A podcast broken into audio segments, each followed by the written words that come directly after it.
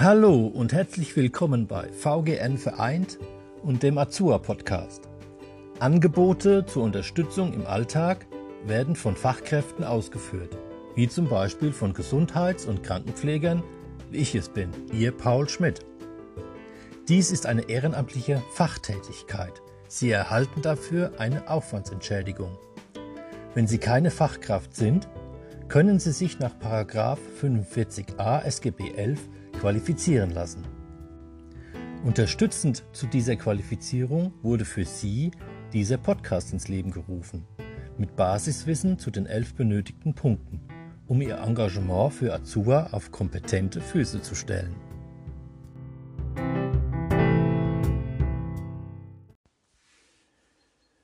Hallo ihr Lieben, heute kommen wir zu Punkt 9 Rolle und Aufgabenprofil der Helferinnen und Helfer. Aus Modul 2 Alltagsbegleitung. Beim Googlen über die Rolle des Ehrenamtes habe ich Interessantes gefunden bei Curendo. Ehrenamtliche Helfer sind eine wahre Bereicherung in der Pflege. Aber nicht alle Angehörigen übergeben ihren Liebsten guten Gewissens in die Obhut einer fremden Person. Zu groß sind die Zweifel am Ehrenamt in der Pflege. Wer ist diese Person? Hat sie überhaupt die nötigen Qualifikationen? Das Ehrenamt in der Pflege kann jedoch für sie eine wertvolle Unterstützung sein. Nicht viele Angehörige von pflegebedürftigen Menschen nehmen gerne und unbekümmert ehrenamtliche Hilfe entgegen. Dabei spielt das Misstrauen eine große Rolle. Eine unbekannte Person, die sich um meinen Liebsten kümmert? Für viele eine undenkbare Situation. Meistens aber ist dieses Misstrauen nicht gerechtfertigt. Vielmehr ist ein ehrenamtlicher Helfer eine Bereicherung, nicht nur für sie, auch für ihren Angehörigen. Angst vor dem Ungewissen. Die Sorge, seinen Liebsten in die Hände einer fremden Person zu geben, ist verständlich. Daher sollten Sie sich und Ihrem Angehörigen Zeit geben, einen ehrenamtlichen Helfer einzustellen. Viele befürchten zudem, dass dieser Helfer einen zu familiären Platz einnimmt. Die Angst, nur noch eine Nebenrolle zu spielen, ist meistens sehr groß. Schließlich ist der Ehrenamtliche für die angenehmen Dinge in der Pflege zuständig. Spazieren gehen, vorlesen, musizieren. Anfängliche Zweifel sind jedoch schnell aus dem Weg geräumt. Sicherlich nimmt der Helfer einen wichtigen Platz im Leben ihres pflegebedürftigen Angehörigen ein. Ersetzen könnte es sie aber, aber niemals. Dies sollten Sie sich immer wieder vor Augen führen. Schon nach kurzer Zeit werden Sie merken, wie positiv sich das Ehrenamt in der Pflege auf das familiäre Zusammenleben ausübt. Mehr Entspannung im Alltag, weniger Belastung für Sie und daher mehr Freude an der Zusammenarbeit mit dem Pflegebedürftigen. Sie tragen die Last durch einen ehrenamtlichen Helfer nicht mehr allein. Angehörige möchten nicht irgendjemanden als ehrenamtlichen Helfer bestellen. Das müssen sie auch gar nicht, denn ehrenamtliche Helfer werden zuvor geschult und bestens auf das Ehrenamt vorbereitet. Eine Schulung besteht aus mindestens 20 bis 30 Stunden. In diesen lernt der Freiwillige, auf was es bei der ehrenamtlichen Tätigkeit in der Pflege ankommt. Das bedeutet, dass der Ehrenamtliche je nach Krankheitsbild bestens auf den Patienten vorbereitet wird. Er lernt, wie er mit einem Demenzkranken umgehen muss, welche Aktivitäten mit einem Parkinson-Patienten vorgenommen werden können oder aber wie die, er die Angehörigen direkt unterstützen kann. Die Vermittlungsstellen bleiben auch während der ehrenamtlichen Tätigkeit in ständigem Kontakt mit ihnen. Im Ernstfall greifen diese also ein sollte die ehrenamtliche Tätigkeit nicht nach ihren Wünschen verlaufen. Ein ständiger Austausch mit ihnen und dem Ehrenamtlichen garantiert also eine qualitativ wertvolle und erfolgsversprechende Arbeit. Vorteile der ehrenamtlichen Unterstützung Nicht nur ihre Angehörige profitiert von der Hilfe eines Freiwilligen. Auch sie werden schnell merken, wie wertvoll diese ehrenamtliche Unterstützung sein kann. Ihr Angehöriger beschäftigt sich selbstständig ohne ihre Aufsicht. Dadurch entsteht ein Gefühl der Unabhängigkeit und Selbstständigkeit. Neutraler Austausch. Ihr Angehöriger kann sich mit einer neutralen Person austauschen. Oft sind Gefühle zwischen Angehörigen und Pflegebedürftigen durch zu viel Stress erkaltet. Ihrem Angehörigen tut ein Gespräch mit einer außenstehenden Person gut, Ihnen womöglich auch. Abwechslung im Alltag, Terminvereinbarungen mit einem ehrenamtlichen Helfer bringen Abwechslung in den Tagesplan. Termine sollten hier in unterschiedlichen Abständen, aber regelmäßig, dreimal die Woche, einmal die Woche, jeden zweiten Tag etc. wahrgenommen werden. Neue Anreize und geistiger Austausch. Ein ehrenamtlicher Helfer hat mehr Zeit als das Pflegepersonal. So kann eine ehrenamtliche Tätigkeit auch aus einem Gespräch über die aktuelle Finanzpolitik bestehen. Die Zeit ist da. Die Gespräche halten ihren Angehörigen fit. Ehrenamtlich, aber nicht kostenlos. Der freiwillige Helfer macht seine Arbeit ehrenamtlich. Das bedeutet aber nicht, dass das Ehrenamt für sie kostenlos ist. Die freien Träger der Altenhilfe, Gemeinde oder Kirchen vermitteln gute, geschulte Ehrenamtliche für eine kleine Gegenleistung. Dieser Groschen ist jedoch gut investiert. Immerhin können Sie sich auf die Vermittlungsstelle verlassen. Der ehrenamtliche Helfer weiß dank der Schulung, mit Ihrem Angehörigen umzugehen. Die Kosten bewegen sich hier in einem sehr breiten Rahmen. Fragen Sie am besten direkt bei der Agentur nach. Übrigens, die Pflegekasse übernimmt unter bestimmten Voraussetzungen die Kosten für die ehrenamtliche Pflege.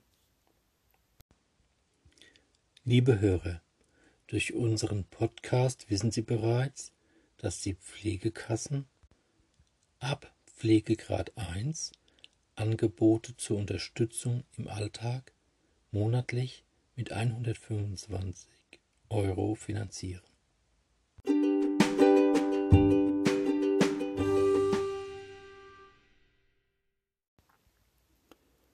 Auf www.seele-verstehen.de wird die Helferseele näher beleuchtet.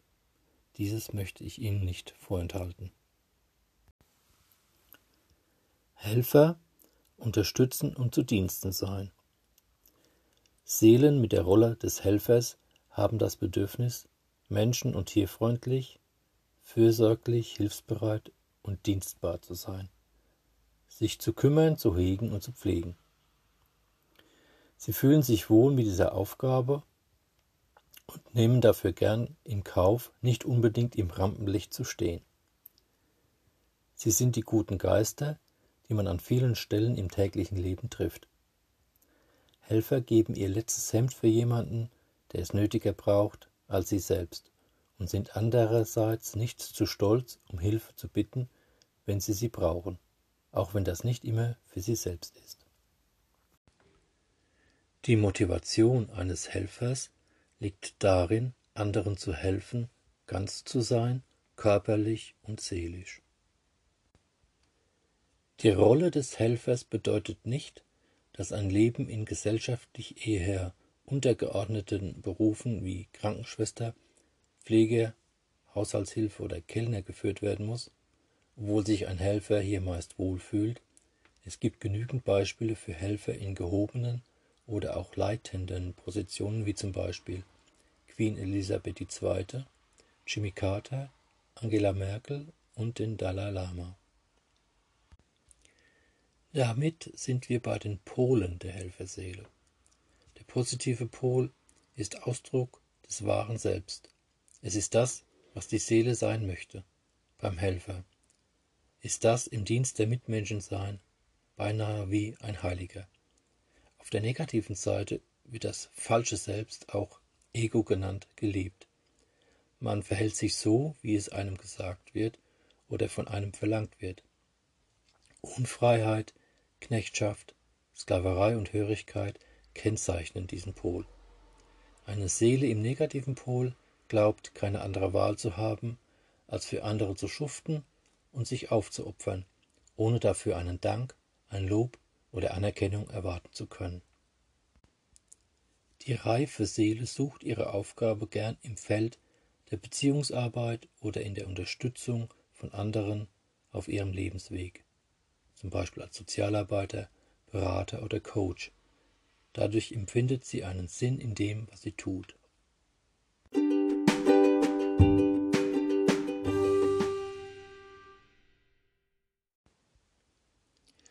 Ein wichtiger Aspekt in seiner Rolle aufzugehen ist das Selbstmanagement. Frank Kaspers, Diplompädagoge, Selbstmanagement-Experte und Persönlichkeitstrainer, sagt dazu in dem Punkt Fortschritt, nicht Perfektion folgendes. Das Streben nach Perfektion im Sinne von Fehlerfreiheit ist absurd. Diese Art der Perfektion schafft Frustration und Aggressionen. Der einzig sichere Weg, Fehler auszuschließen, wäre, gar nichts zu tun. Ich bin ein großer Freund von zielgerichteter Entwicklung. Wachstum ist ein Naturprinzip.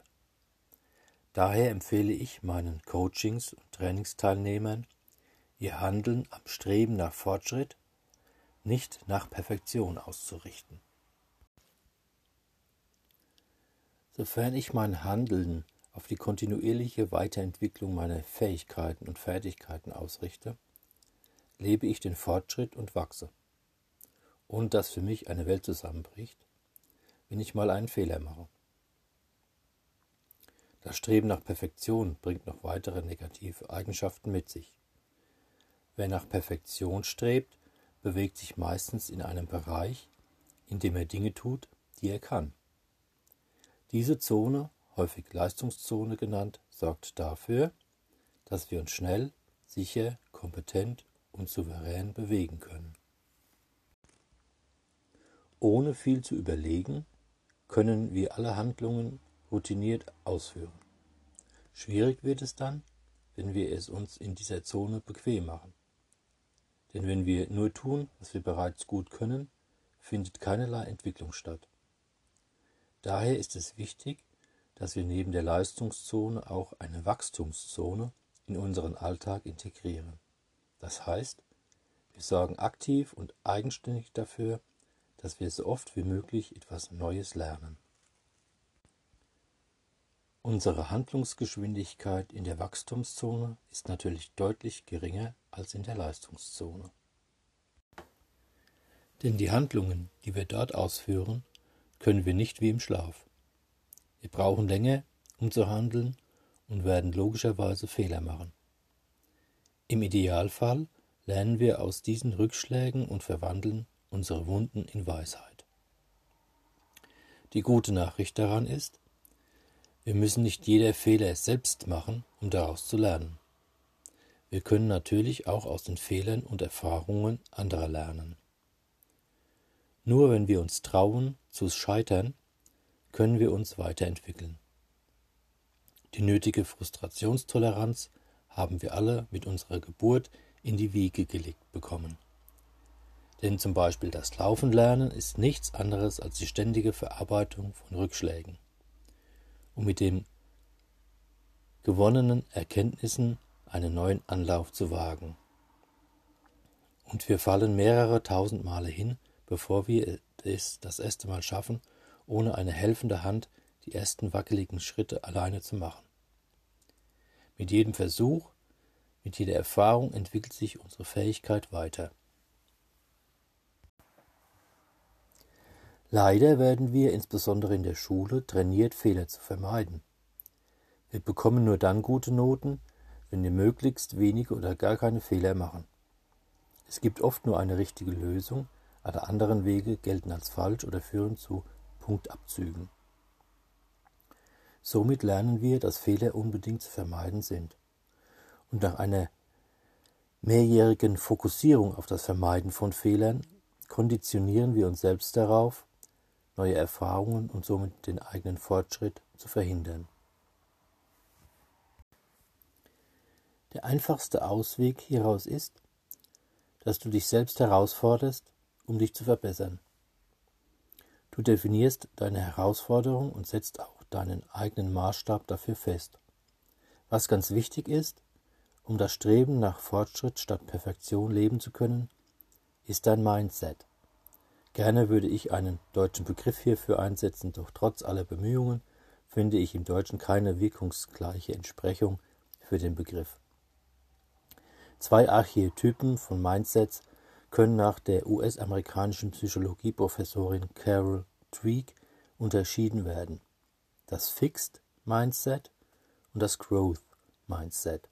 Im Fixed Mindset gehen wir davon aus, dass jeder von uns mit einem angeborenen Repertoire an Fähigkeiten und Fertigkeiten auf die Welt kommt. Diese Fähigkeiten und Fertigkeiten, auch die Intelligenz, lassen sich nicht durch Anstrengung verändern oder verbessern. Im Growth Mindset hingegen haben wir die Überzeugung und auch die passenden Erfahrungen gesammelt, dass wir unsere angeborenen Fähigkeiten und Fertigkeiten durch Übung und Training verbessern und steigern können. Der Weg von einem Fixed Mindset zu einem Growth Mindset führt in erster Linie über anderslautende Erfahrungen als die bisherigen Überzeugungen und Glaubenssätze. Hierfür ist es unabdingbar, sich regelmäßig herauszufordern und seine Erfolge sichtbar zu machen. Nur so gelangt man zu neuen Erfahrungen und neuen Überzeugungen. Nur du allein kannst dein Mindset auf Wachstum programmieren.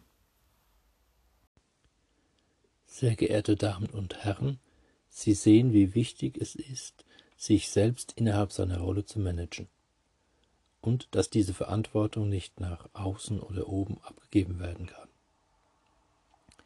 Selbstmanagement in meiner Rolle bedeutet damit auch ein aktives Grenzmanagement zu leisten. Je besser wir an uns selbst arbeiten, desto besser können wir für andere da sein. Unser Rollenbild zu vertiefen und besser zu verstehen, ist Aufgabe unserer Qualifizierung für Azua. Es würde mich freuen, den ein oder anderen in unserer Qualifizierung begrüßen zu dürfen der mit mir die Rolle leben will, Unterstützer im Alltag zu sein. Vielen Dank für Ihre Aufmerksamkeit.